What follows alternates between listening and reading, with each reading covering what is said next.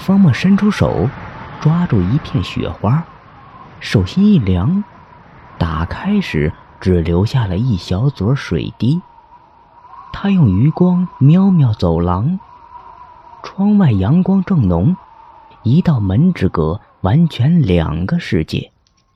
他不用再怀疑，之前见到的那人正是风爷，而这里就是风爷的潜意识世界。可为什么自己会醒来在跳伞的阶段？刚刚似曾相识又略有不同的经历，又是怎么一回事情呢？之前无法推测整件事情，是因为找不到一个赖以立足的出发点。但现在不同，既然面前这道门里会出现如此迥异现实的场景，此刻此地，他一定在风爷的潜意识世界里，没有错。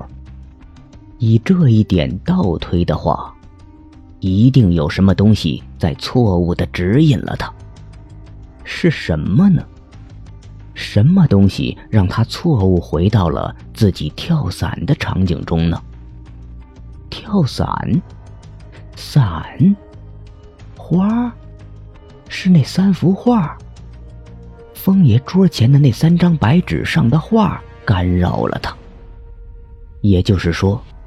他进入风爷的潜意识世界里的同时，携带了那三幅画的信息，而三幅画组成了门外的世界。但为什么刚刚经历的场景与第一次进入别墅时不一样呢？不一样的信息又来自哪里呢？他目光落在门框上，想起了铁门，想起了正反锁。想起了杨百川给的地图，地图会骗人，地图有问题，可他刚刚走过的地方不会有错，不是他脑海里记忆中发生的事情，那是谁的记忆呢？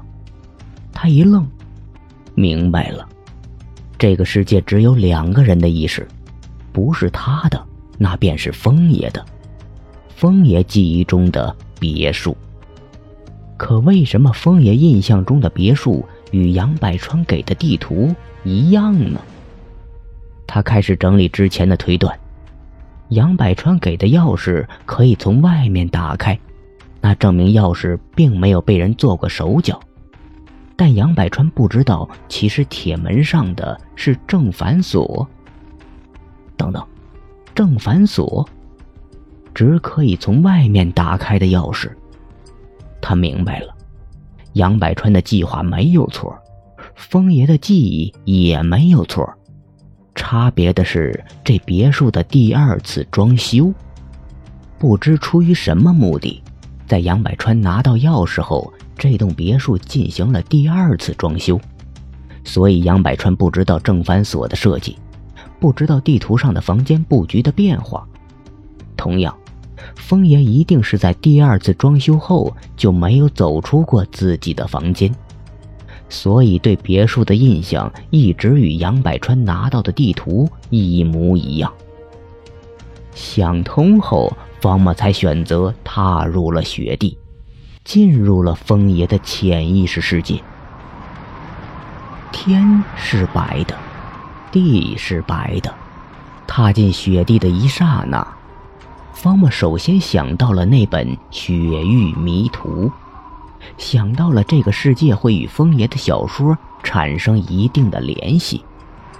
但没走几步，他发现面前的风雪大得惊人，能见度很低。一转头，背后的脚印很快就淹没在雪地里，刚刚走过的那扇门早就消失不见了。